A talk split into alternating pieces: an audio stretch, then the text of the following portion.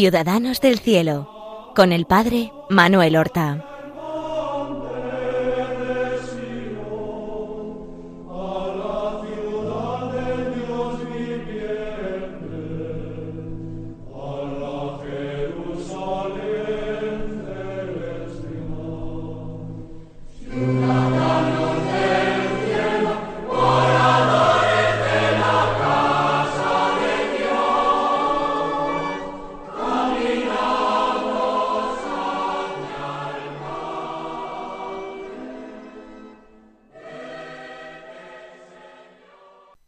Más, queridos hermanos, os deseo muy buenos días al comenzar esta nueva emisión del programa Ciudadanos del Cielo que emitimos en las ondas de Radio María.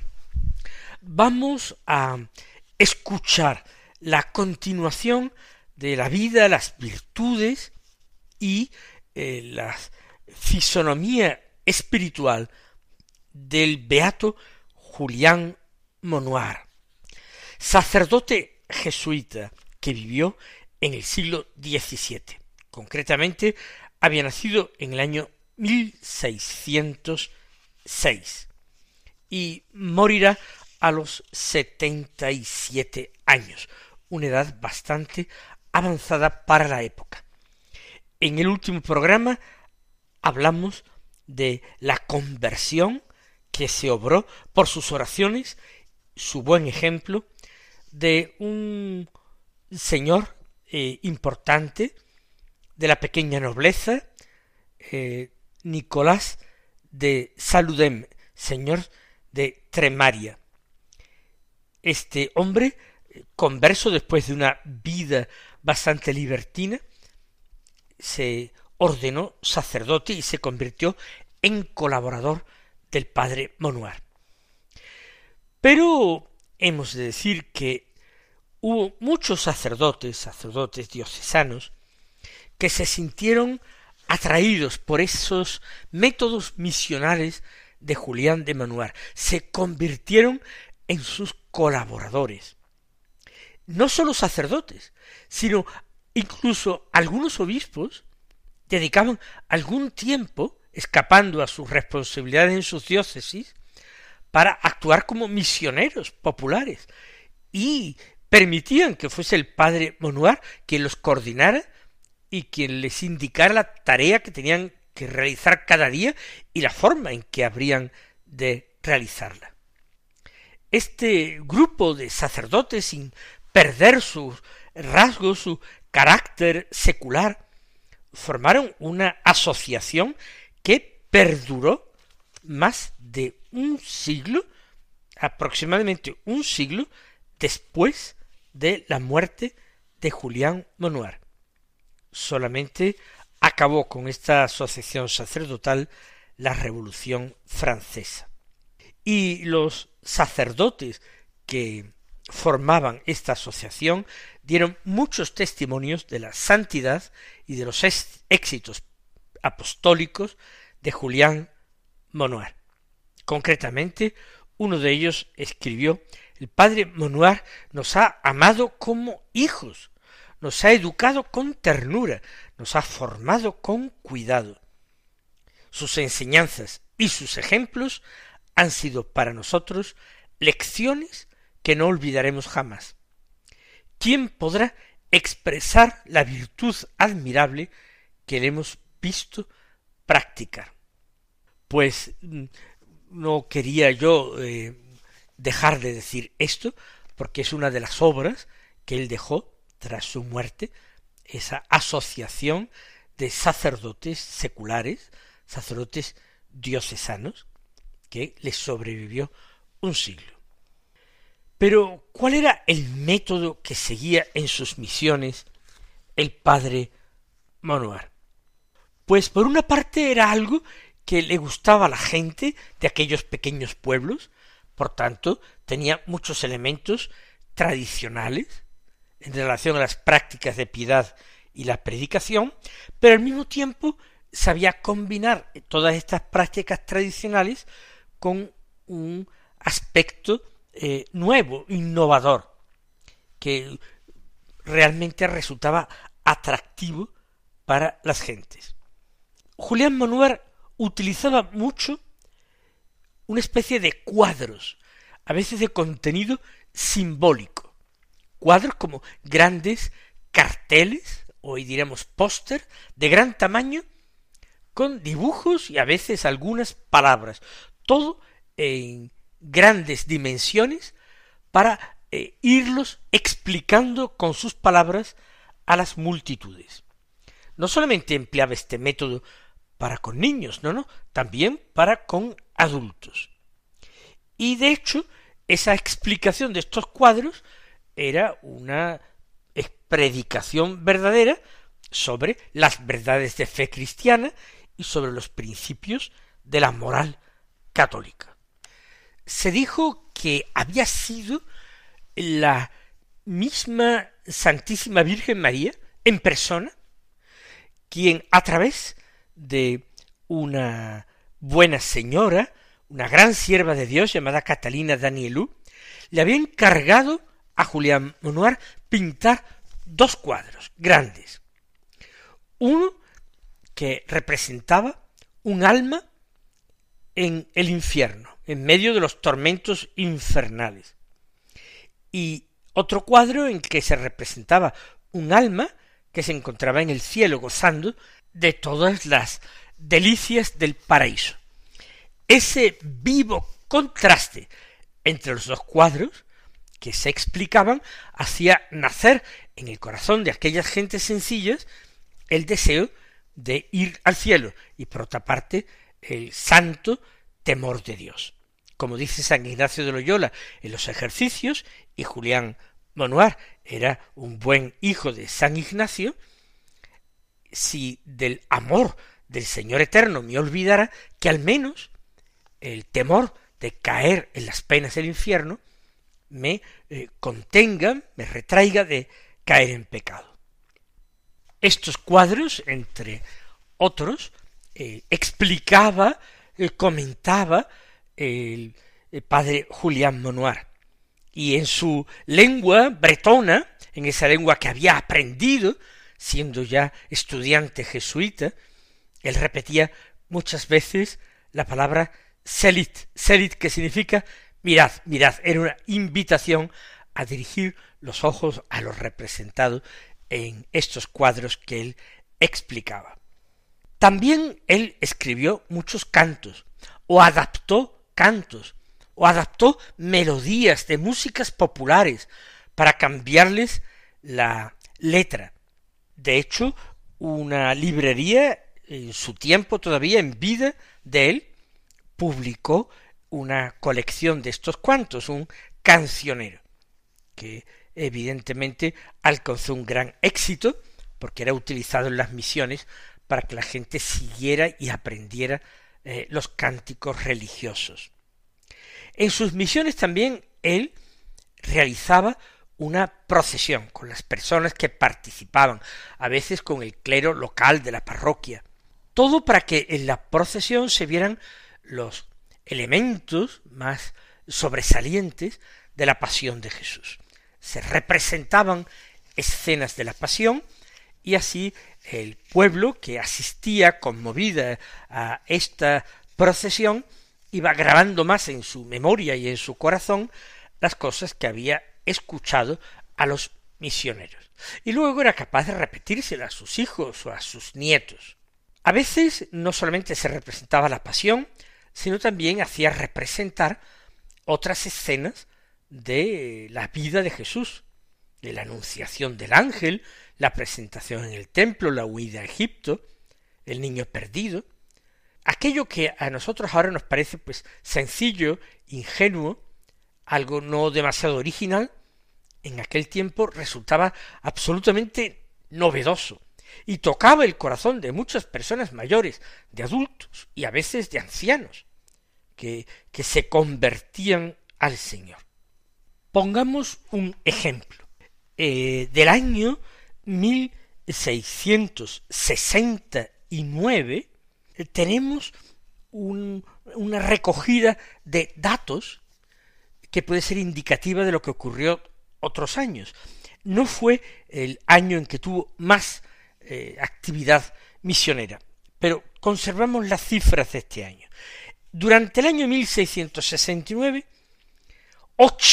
mil almas participaron en misiones y recibieron esa evangelización de choque de las misiones populares.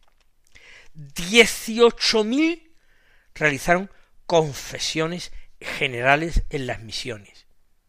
Unas mil personas que tenían abandonada la vida cristiana, la práctica religiosa, sacramental, volvían de nuevo a la práctica religiosa. Unos dos mil pecadores, pero grandes pecadores, pecadores empedernidos, que vivían totalmente de espaldas a la ley de Dios y que negaban las verdades más esenciales de la fe, dos mil de estos se convirtieron en conversiones muy, muy sonadas.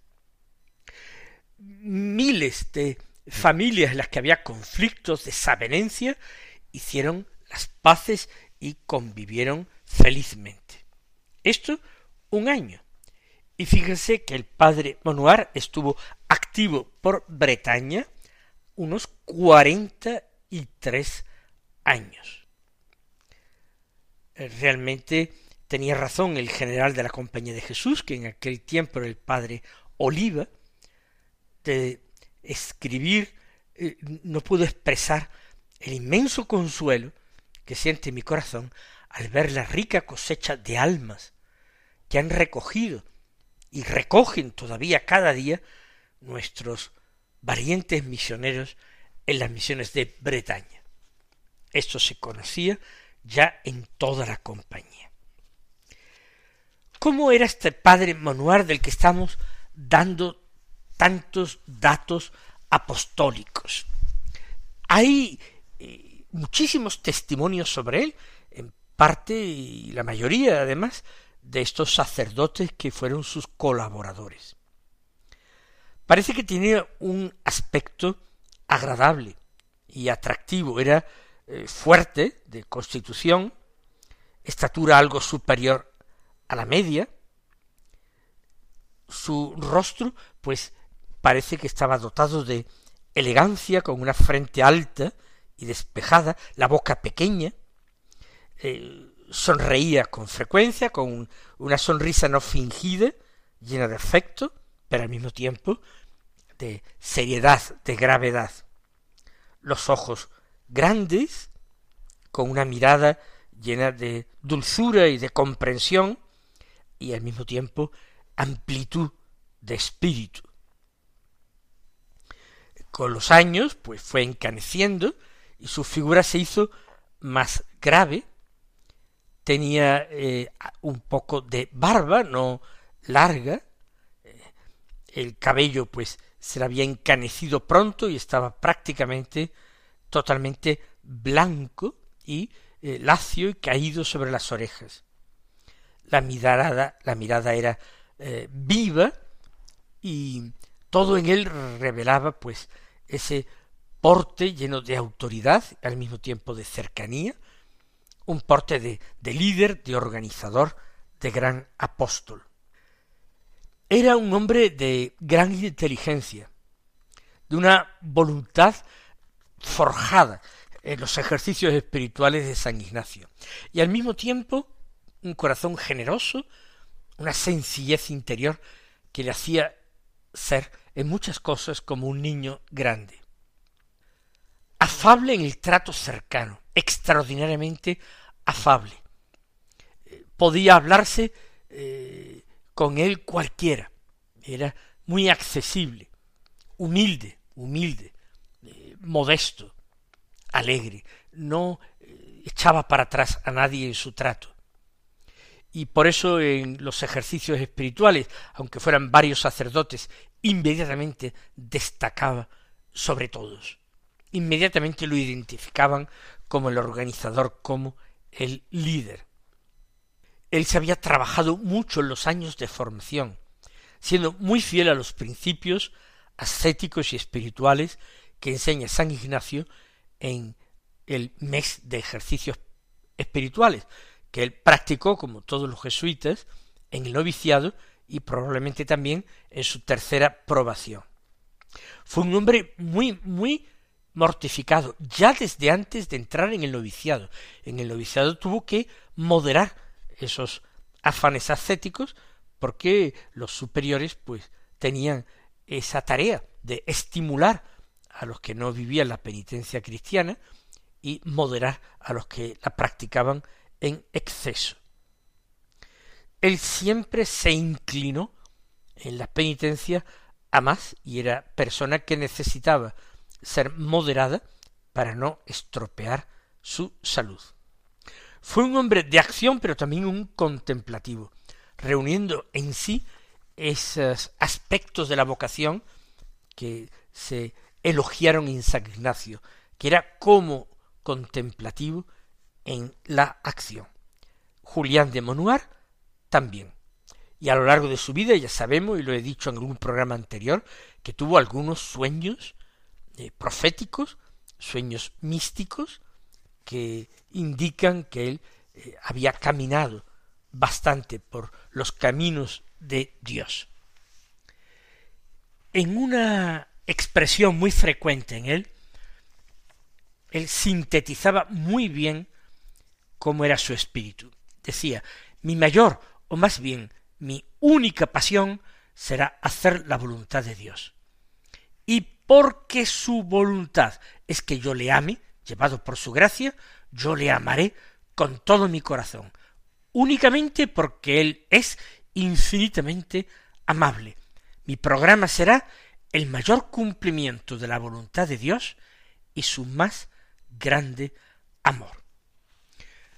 Ni decir eh, falta que él fue devotísimo de la Virgen María que ya en su etapa de noviciado en París y luego su formación en la Flèche, cuando tenía meditación sobre eh, la Virgen, se enardecía. Y fue precisamente la Virgen la que le hizo eh, hacer una promesa de consagrarse a las misiones si se lo permitían los superiores.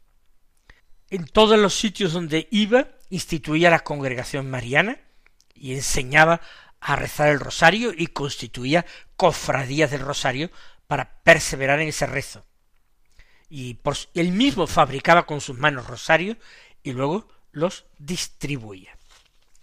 En el año 1683, el año de su santa muerte, él, ya con setenta y siete años, se vio muy quebrantado en su salud. Tomó conciencia perfectamente de que sus fuerzas flaqueaban y que no podía llevar a cabo lo mismo que había estado realizando durante años. Concretamente, mientras estaba de misión en un pueblo de Plebín, pues se puso gravemente enfermo, de modo que no pudo terminar aquella misión. El párroco de aquel pueblo era uno de sus amigos y colaboradores. Y viendo que eh, el padre Monuar estaba sufriendo mucho, quizás fuera una neumonía, quizás incluso con complicación de pleuresía, viendo, como digo, sus sufrimientos intensos, pues le suplicó junto con otros sacerdotes que por favor se acostara. Pero al acostarse parece que se agudizaron todavía más sus dolores. Tuvo un aumento de fiebre hasta llegar a ser muy alta la fiebre, un dolor en el costado, y él ya se sintió morir, intuyó que la muerte estaba cercana. Por eso no se separaba del crucifijo, y lo besaba y repetía muy a menudo Dejadme con la cruz de nuestro Señor, que es una compañía tan buena. No necesitaba otra. Uno de los sacerdotes allí presentes eh, lo confesó y después él administró eh, la Eucaristía, la comunión, como viático. La recibió plenamente consciente, con muchísima alegría, con fervor, que emocionó a todos los que asistieron a estos últimos sacramentos que se le impartieron.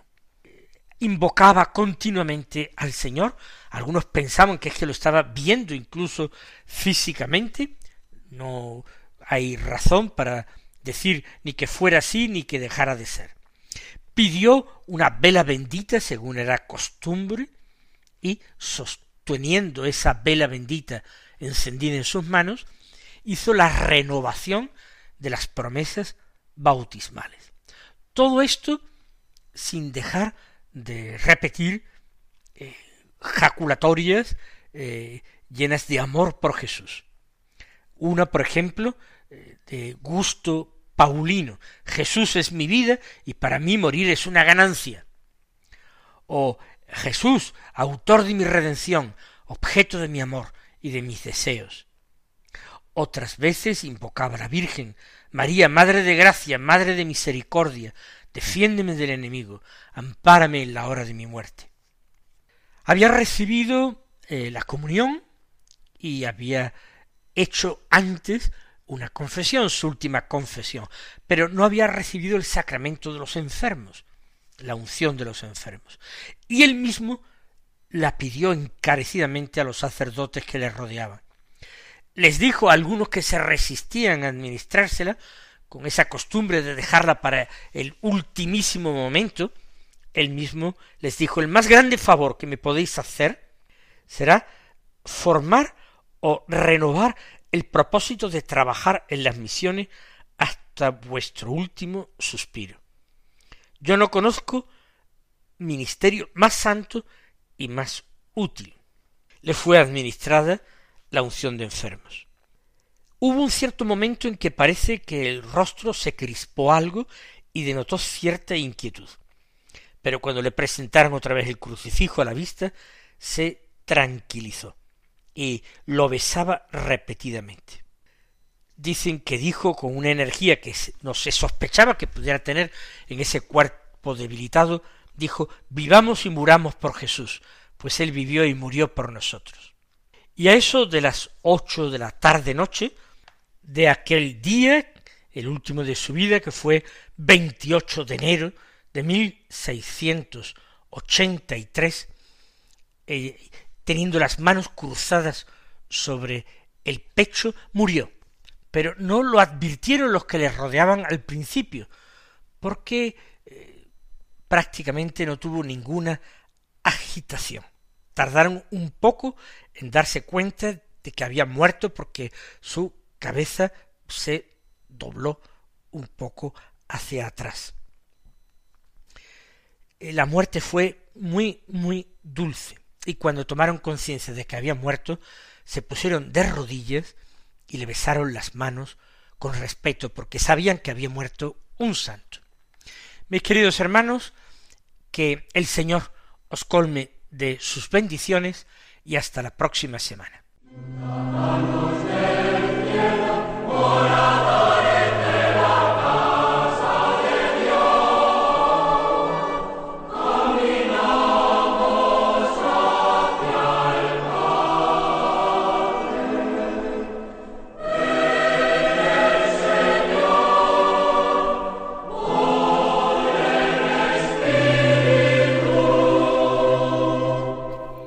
Han escuchado en Radio María Ciudadanos del Cielo con el Padre Manuel Horta.